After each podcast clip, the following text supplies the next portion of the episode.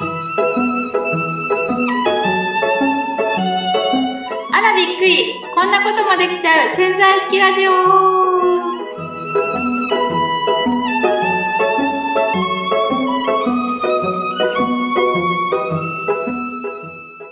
本って富澤さん結構読んだりします？読はい。まあ結構読みますね、うん。みます？僕も今ちょっとね、忙しくなってきちゃって、あなかなか読まないんですけど、昔は必ずカバンには一冊本が入ってるぐらい、本って大切な僕の一つの、こう、時間をね、過ごすツールだったんですけれども、あのー読まないジャンルの本とか、うんうん好きなジャンルの本ってのがあるじゃないですか。もちろん。ありますねねだけど、嫌いなジャンルの本って、なかなか決めてないというか、まあ、興味がないから、あんまりあっちの方には、あの本のところには行かないとか、この棚見ないみたいなのってあると思うんですね。うん。で、僕も小説とか好きだし、あとこう、えー、なんだ、新書って言われるあの、中央公論とか、いろんなこう、ちょっと、こう、専門的なことが書いてある本とかはね、結構好きだったりするんで、そういうところの本棚ばっかり行って、で、まあ、あとね、まあもちろん漫画のコーナーとか、あと、僕はオートバイとかそういうメカ的なことも好きなんでね、そういう雑誌のコーナーとかに大体本屋さんで行くんですけど、あの先週お話ししていたその、えー自分が嫌だと思ったら、それを実行しなくちゃいけないルール発動です。を自分、自分に課していたときに、うん発動しなくちゃ、発動しちゃうルールを課していたときに、本屋さんに行って、まあ、いつものようにこう、小説のコーナー行ったり、新書のコーナー行ったりしてたんですけど、こう、本、本のね、棚をこすって吠えるときに、ほら、その、ここのコーナーはこういう本ですよって書いてありますよね、あの、棚のところに。うんそこに、時代小説って書いてあったんですね。時代小説うーんで、時代小説って、まあ時代劇っていうか、ああいうね、昔の、まあ、あの、戦国時代とか江戸時代とかって、ああいう時代の小説なんですけど、僕の中で全くありえなかったんですよ。時代小説っていう概念のもの。面白く、面白いとも思ってなかったし、読んだことはないですよ。けど、全然興味がなかった。歴史自体に興味がなかったと。そうそう、僕ね、歴史が嫌いだった。あ、日本史とか。この人が大嫌いだったから、余計、あの、よ読もうなんて思わなかった。うんうんうんなるほどね。だけど、その時代小説っていうのを見た瞬間に、あ、これは俺に関係ねえなっていう、こう、頭にその言葉がよぎった時に、あのルールが発動してしまったわけですよ。なるほどね。うん、で、その棚にもう、と思いながら入っていって、でも誰が面白いことが、ね、知らないし、こう、表紙とかの絵見ても、なんか、中来た人がなんか、しかめっ面してくんねってるのとかね、のしかないし、表紙で面白いのを買おうなんていうこともなんかできないわけですよ、時代小説のコーナーって。もうしょうがないから、あの、平積みになってて、なんか、ベストセラーとかなんか書いてあったのかなうん、もう、もうしょうがない。それを一冊取って、もう、そのままもう、あの、レジに行って、うん行ったんですよ。ああ。で、読んでみたらですね、はい。まあ、面白かった。あ面白かったんだ。へえ。あの、まあ、あらすじまでいかないですけど、お豆腐屋さんの本で、歴史お豆腐屋さんの本だお豆腐の本なんですか？うん京都、京都で修行したお豆腐。腐職人さんが、江戸に出てきて、はいお豆腐屋さんを開いてっうんていう、あの、お豆腐職人さんのお話でした。でも時代的なものなんですね。時代劇。江戸時代の話、江戸時代の話。あ江戸時代からお豆腐屋さんってあったんだ。あ、今、超今そこがびっくりでした、私。うん、そっか。あったでしょう、富澤さそっか。うん、まん。そこで、そこでびっくりされちゃうと、この話続かなくなっちゃうんですあ、けど、すいませんね。ちょっと変なとこで。まあ、でも、まあ、そういうね、お豆腐屋さんの話で、まあ、ちょっとほら、職人さんの話だったんで、ね、僕も職人さんの端くれではあったんでそ、っか、ふすま屋さんね。うん。なんか、ちょっとはね、通じる部分があったりして。で、もう一気でしたよ。一気に、もう、結構な分厚さの本だったんですけど、うん。一気に読んじゃって読んじゃっ、た。へえ。でも、その人の本というか、その作者の人の本をそっからもう読み漁ります。組み合わさったんですね。もう、そっからもう、本屋に行って、その人の本3冊ぐらい買っちゃったりして。バーって読む。もう面白くて面白くて。はいはいうんはいえ、じゃあやっぱりその、ね、嫌だなと思った時に、それをやるっていう発動するっていうのは、すごい、じゃあいいことばっか、他にもあったりするんですか？そういう発動してやったことで面白いことっていうか。まあね、その期間、実際でもね、いいことはあるんですけど、やってる間中ものすごい辛いんですよ。あの、嫌と思ったことをやんなくちゃいけないわけですから、自分が嫌いなものとか、な、食べ物とかも食べなくちゃいけないとか、まあ、てか多分あったと思うんですよ。あんま覚えてないですけど。そんな中で、何かな覚えて、あ、えっ、とね、髪型を変えました。え？髪型？僕ね当時、当時ね、結構な単発だったんですよ。もあ、う本当短かった。あのー床屋さんも美容院じゃなくて、もう1000円カットみたいなとこに行って十分。カットしてもらえるぐらいな短かった。感じで、短かったんですね。で、えーそんな時にうん、あのーまあ、髪の毛を伸ばして、後ろで結んでるようなうん、あのー写真だったか、動画だったかをなんかで見たんですよね。その時に、誰か誰か全然覚えてないですけど、でも、その時にな、だこ男のくせに髪の毛なんか伸ばしてめんどくさくねえのかなとかって思っちゃったんですよ。思っちゃった時に、あ、思っちゃったと思って発動ですよ。それ発動なんですか？それが。でああ、わもう思っちゃったからやってみようと思って。まあ僕、一度も髪の毛長くしたことなかったので、はいまあ年齢的にも、なんか長くするんだったら今がラストかなとか思って、はい。よし、じゃあ、もうえ思った40のに代ですか ?40 代。40代でしたね。やってみようと思って、そこからだから、あの、次に髪の毛に切りに行くところを奥さんの美容院に教教えてもらって、はい奥さんの美容院に一緒に連れてってもらってうん、その担当の人に、あの、僕伸ばしますと。うん。髪の毛を後ろで結ぶようなうん。ヘアスタイルをやってみたいのでうん、あの、そういう風になるまでに変なならないようなカットをお願いしますって伸ばす頼んで、伸ばす前提のね髪型を作っていってもらって、半年ぐらいかかったのかな、結ぶには。はいはいはい。ほんとちっちゃい、こう、ちょんまげができるぐらいなのに半年ぐらいかかって、うんうん。で、結んでねうん、多分2年ぐらいは、その髪型やってたと思いますよ。ど、どうでした？それやってみて、な、男がそんな伸ばしてって思ってたのが、実際やってみたらどうでしたか？あのー全然良かったです。反応も良かったし、周りの反応も良かったし、うんあと、朝も結構楽ちんだったし、うんね、結んじゃえばいいし、奥さんも嫌がらなかったんですか？ちょっと嫌がってた。あの、ほら、結んでない姿があるじゃないですか。うんうんうん結んでない姿で家の中では結んでないので、うんそれを非常に嫌がってましたね。結んでないと、どうして嫌なのむさ苦しい。落ち武者みたいな感じですよ。そういうことか。ううんるほどね。まあ、そんなことがありましたけどね。はい。うん。ね。じゃあ、なんかさっきの、ね、最初の頃、そもそもこのセッションのあれが、なんだっけ、ほら、集客がうまくいかないとかっていう、なかなかって言ってたじゃないですか。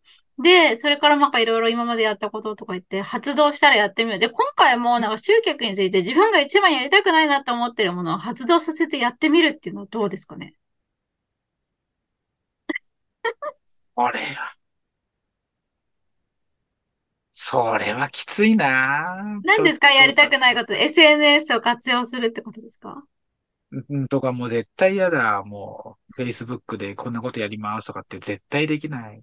確かにさんあんまり Facebook 投稿しないですもんね。うん。あのね、僕ね、Facebook って、もうこれちょっと語弊があるかな。なんかね、なんでそんなにプライベートのことをみんなに言いたいのって自分のことみんなに言いたいのってうん。あなんか、あの、いいですよ。なんかとってもいいこととか、楽しいこととか、うん共有してみんながハッピーになれるようなことを共有するってことに別に悪いとは言わないですよ。うんでも、あの、そこまで日々のことを僕はうん自分の生活をさらけ出すうんことじゃないですか。毎日毎日載せてると、うん私今日ここにいるんですよ、とか。まあそういう方もいますよね。うんねうんで、べ別にそういうのを見てて僕は不快には思わないですよ。人のを見てて。うん。ただ僕はちょっとできないな。でもビジネスのためだけに使えばいいじゃないですか。なあ。あのね、なんかね、いち何がブロックになってるのかわかんないけど、できない。うんうんそうなんですね。でもそれにやることによって集客が増えるっていうのが確定してるっていうか、ほぼほぼそうだよって言われてもやらないんですか？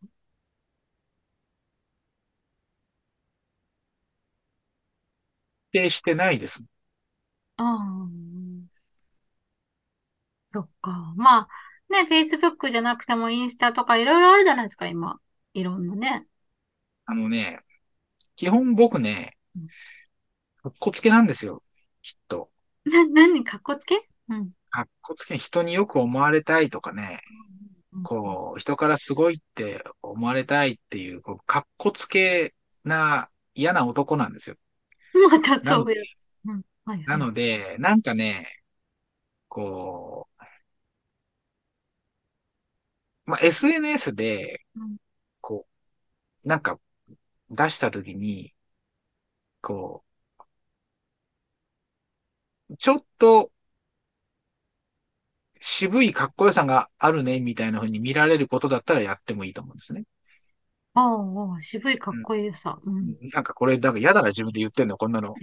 うん、例えば、あの、ほら、ふす、ふすま屋さんのことなんていうのって、うんなかなかやってる人も今少ないそうでね。ふすまの仕事って、意外と伝統的なことだったりするんですけど、ね、日本の伝統的なことだったりするんですけど、そこに結構新しいことを組み込みやすいというか、あの、貼る材料を最近の材料とか、ちょっと変わった材料とか、あと自分でデザインした材料とかも貼れたりするので、そういうので、こう、結構人とは違った表現とかができるんですね。そうなんですね。そういうのをもし僕が真剣にやっていったら、そういうのを発信するのってなんか、いいかなっていいいう。気がします。うん。でも、なんか、その、僕やっぱどうしても人前で話すこと恥ずかしいってさっき言ってたでしょ？照れくさいって。うん。うんその照れくさいことを大々的に SNS でやってますって、やっぱりいい言えない。うんなんかすごいブロックがあるんでしょうね、そこにね。うん。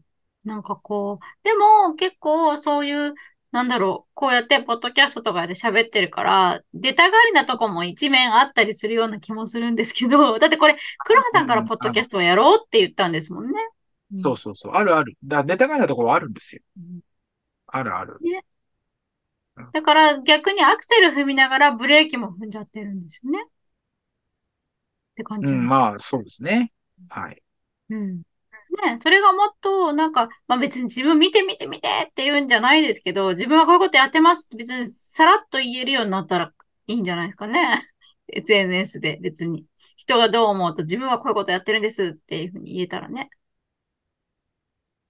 うん自分の活動として、うん、どうなんでしょうね。そこには。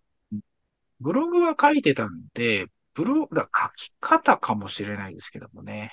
うん、ね、ブログずっと結構一時期やられたったって、アメブロでしたっけ？言ってましたよね。うん。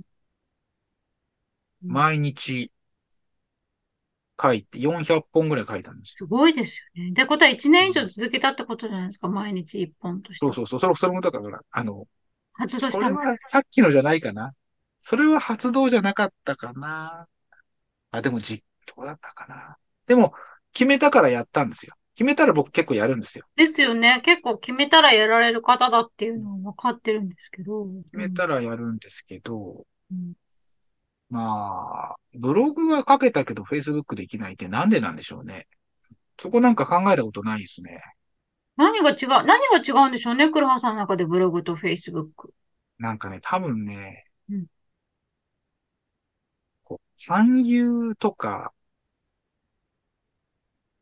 そういうのを SNS でやるのがなんか僕は嫌なんだと思う。え、な、何をやるの？聞きに来てくださいとか、うんこういうセミナーやるんで聞きに来てくださいとかっていうのを自分で言うのが多分嫌な気がえ、する。じゃあブログ書いてた時はそういう宣伝はしなかったんですか？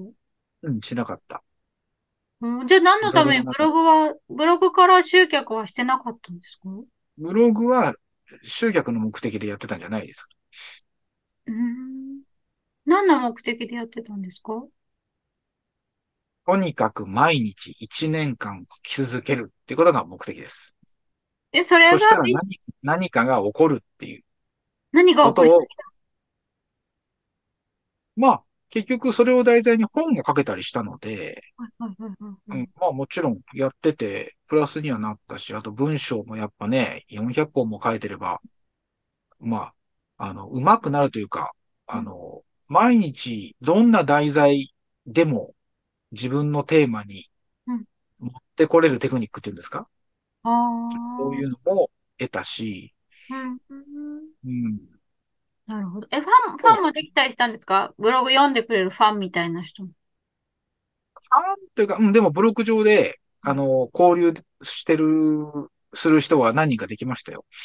うんうん。あの、北欧の方でね、北欧、東欧かな？東欧でうん、お医者さんの修行をしてる、日本人。なんつったかな、はち、はちこさんっていう、うん。あの方が、多分ね、まだ書いてらっしゃると思いますけど、はちこさんっていう人のブログがめちゃめちゃ面白くてね、その人のブログ読むとね、自分のブログが面白くなさすぎてね、ほんと泣けてくるんだけど、そのはちこさんのブログが面白くて、で、よくコメントしてて、で、あの、コメント、向こうからもコメントしてもらったりして、そうんん。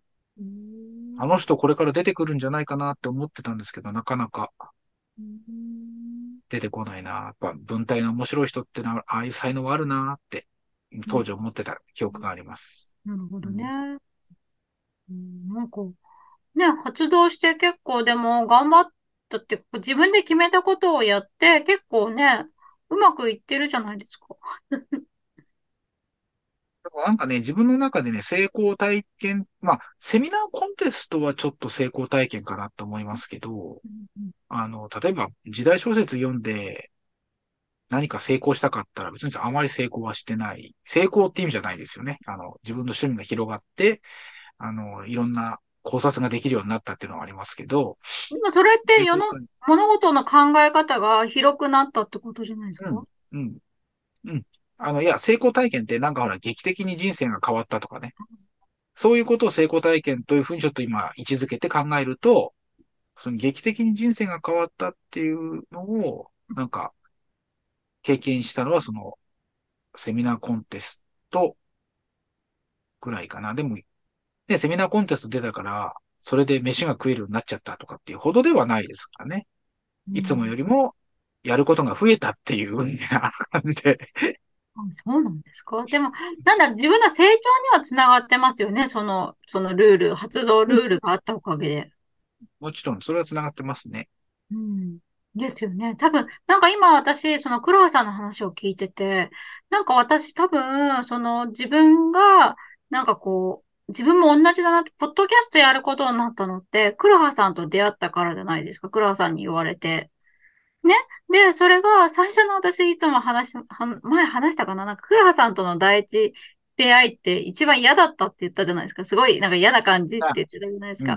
うん、でもあれ多。分発動っていうか、まあちょっと考え方として一緒だったかなと思うのは、ね、最初にちょっとあるコミュニティで黒羽さんに潜在意識って何ですか？みたいな。本当にあるんですか？みたいなことを質問されて、えー、なんでそんな初対面でそんなこと言われなきゃいけないの？って思って、すごく嫌だったんで、もう私、ね、黒羽さんとはもう連絡取らないと思って、その会が終わってからもう、あれだったんですけど、でもその後でちょっと待ってと思って、ね、私いつもあの、さっき、いつも言ってるんですけど、自分の意識が自分の現実を作っている。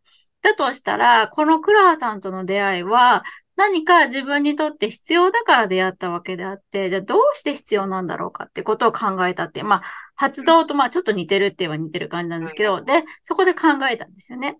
で、その時に私は潜在意識をの活用するのをもっと世の中にたくさんの人に知ってほしいと、こうやってどうやって活用したら人生うまく面白くしていくためにっていうのを考えてて、で、そこで黒羽さんと出会って、まあ黒羽さん全然知らない人だと潜在意識について。だとしたら黒羽さんみたいに全然知らない人に分かってもらうってことをするために出会ったんじゃないかって思って、また黒羽さんに連絡取って、そこからね、いろいろお話しするようになって、で、まあ今、ポッドキャストやろうって言って、もっと潜在意識を本当にたくさんの人に知ってもらおうっていうのにつながってるんで、だからやっぱり私もあそこで発動してたんだなって思ったんですけど、うん、同じだったなと思って。まあ、富田さんはね、潜在意識のプロフェッショナルなので、そりゃ、そりゃもう発動も自由自在だと思うんですね。なんか多分嫌だなって思った時こそそこになんかチャンスがあるっていう私も考え方をするので、自分にとって成長につながるって。でもその時は本当に嫌なんですよ。私もやりたくないと思ってるけど、だけど自分にとって何か絶対未来で成長があるって思って、だから今ね、本当にこのポッドキャストをやってるから 面白いなと思って、なんですけどね。そうね。富澤さん、確かにその、一回ね、こう、ただメッセンジャーとかでこう、キーって怒ったような、こんなことがあってさ、倉さんなんてキーってなった後、瞬間、その後に、あ、でも、やめます。私、この出来事がこういうふうに起こったことは、こうこうこうこう考えるようにしました。もう大丈夫って、ね、あの、コロッとこう、自分の潜在意識に働きかけて、こういうふうに考え直しますっていう、あれはすごいですよね。あ、だから、怒ったりしてなくはないんですよね。嫌だってことを嫌だって思う時はやっぱあるんですよね。てか、それを出さないと、その奥の気持ちって逆にわかんないんですよ。ごまかしてると。だから、怒ったら怒っていいし、怒ったのを、じゃあ、その怒ったことによってその奥にある感情とかわかるから。多分私最初そうですよね。クラさんにいろいろね、ぶつけてた時とか、もうなんか本当こう、すごい、えー、みたいな信じられませんとか言いながら、いや、ちょっと待ってよが働くのためには、全部出し切っちゃうっていうか感じたことを。うん、で、その後で、あ、そうだった、そうだった、みたいな、ちょっと考え方を逆から見てみよう、みたいなとことか、もっとなんか自分を上から見てみよう、みたいな、ね、斜め上から見てみよう、みたいな考え方になって、そうですね。じゃあこれをどう活かすか、みたいな。うん、でも、まあ、クラハさんだって、その嫌だなって思ったことを自分にね、活かしてるから、同じことをされてるんじゃないかなと、潜在意識使ってるよって思ったんですけどね。でも、あの、多分、今ね、聞いてる人たちってね、うん、今のど中のどこが潜在資金があるんですかってとこが多分分かってないんだと。ああ、なるほどね。うん、まあ、それは、あのな、なんだろう、自分の現実に起こったことっていうのは、自分の意識がそれを作り出しているので、嫌なことっていうのも、どう捉えるかだと思うんですよ。ただ嫌なことだからやらないっていう考え方で今までやってたかもしれないけれども、それが多分自分の、ね、潜在意識として今までの意識だったと思うんですけども、それをじゃあ、その自分に起こったんだから、じゃあこれをどうやって自分の成長につなげようと、新しい意識を持ってやってみるみたいな。意識を変えるっていうのはこういうことなんですけど、今までは多分嫌なことイコール、じゃあ避けることとか、やらないこと、逃げることみたいな潜在的な意識を持ってたものを、そうじゃなくて、じゃあそれに自分の成長にどう生かすかなみたいな新しい意識を持って、じゃあそれでやってみようみたいなことが潜在意識を変えるってことなんですけど、うん。ああ、じゃあ僕、僕が昔やってたそのルールを作ったっていうのは、いいんですね。強制的に潜在意識をそこにそういうふうにしようっていうそうそう、今までは多分嫌だなと思ったらやらないとか逃げるっていう意識だったと思うんで、それを回避する、その問題を回避して避けちゃうっていう意識だったものを、それが、じゃあ何のために自分に起こったんだろうかって取り組んでみようみたいな意識に変えるっていう意識を変えたってことだと思います。うん。なるほどね。まあ、本当だったらそこで潜在意識としては自分がどうなるかっていうイメージも持っといた方がいいわけですよね。そうですね。だからその未来のこういうことのために生かそうみたいな、そっちもあったりすると、だから全部嫌なことが起こっても、いや、いや、これ嫌なことだけど、でもこれは自分が未来にこうやって生かそうと思って決めたことで起こったんだから、じゃあこのために必要なんだよね、みたいな。だから私の潜在意識をもっと広めたいっていうために、黒羽さんとの出会いが起こったから、じゃあそれを黒羽さんとのどうやって利用していくかみたいな、そっちの意識に変えていくみたいな。だから未来に目標設定っていうか、決めておくのは大事だと思います。こういうことのためって。そういう考え方をするとちょっと辛くないかもしれないですね。僕は ね、嫌な黒羽さんみたいにね、嫌なことが無理やり強制的にやってますからね。うん嫌なことが起こったらやると思うと、もう強制的にやってるけど、これ嫌だけどって思っても、これって今自分の目の前に来たってことは、これをやったことによって、こうこうこうなんじゃないかなと。だから例えばダイニングコンサルタントとしてすごい活躍するためにこのことが起こってるんだから、じゃあこれをどうやってダイニングコンサルタントとして活躍するために活かしてくれるかなとかって考えるってことですね。うん。じゃあ僕がこやってたのは、まあ半分ぐらいまでは良かったけど、あの、後の出たとこ勝負みたいに思ってたわけですよ、僕は。そうですね。だから強制的にね、うんいやいやながらやってましたよね。うん。出たとこ勝負じゃなくて、そこにもうちょっと意識を持って取り組むと、またそうそうそう。変わってたんじゃないかなってことですね。自分がこういう、こういう人として成長するためにっていうふうに思ってたらよかった。セミナー、それ知ってたらセミナーコンテスト優勝したかもしれないね。ですね。うんしたな。じゃあ他のコンテスト今度出たらどうですか？また新しいの。よくわかんない。もうね、もう本当嫌なの、それも。ね。まあ、そういうことですね、結局。うん。まあ、なんかちょっと今日、うん、分かった気がします。その、僕もまあ当時ね、その嫌なことを、こう来たらやるってことを決めて発動してたっていうことの先にうん、ね、何が起こるかとか、今あることによって、それは現実として、今は嫌だけども、未来に起こるこういうことのために、今やってるんだよってことを意識として、しっかり潜在意識として、思い、思うこととか考えることによって、あの、結果はそちらの方に寄っていくというか、だから多分その未来のための道筋として、その出来事が起こったんだよって道筋なんだって思う、うん思うってことですかね。